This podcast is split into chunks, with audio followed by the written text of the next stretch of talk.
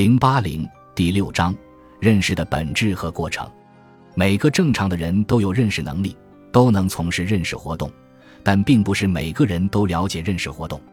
认识活动的领域极其广大，除了个人的、日常的、经验的认识以外，还有群体的、社会的、科学的认识等。这就要求人们自觉地按照认识活动的规律进行认识。人们不仅要认识作为客观对象的外部世界。而且要对自身的认识活动进行反思，以提高认识活动的自觉性。这正是认识论的任务。认识论从古代就产生了，它和整个哲学有着同样久远的历史。中国古代哲学家对认识论问题就有过深入的思考，其中包含着一些精湛的见解。但是，认识论的真正发展是近代以来的事情。马克思主义认识论的产生是认识论史上的一次革命性变革。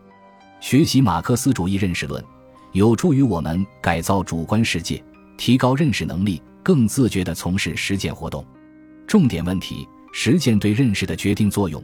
马克思主义认识论对认识本质的科学理解，认识的具体过程和认识发展的总过程，辩证思维的基本方法，真理及其绝对性和相对性。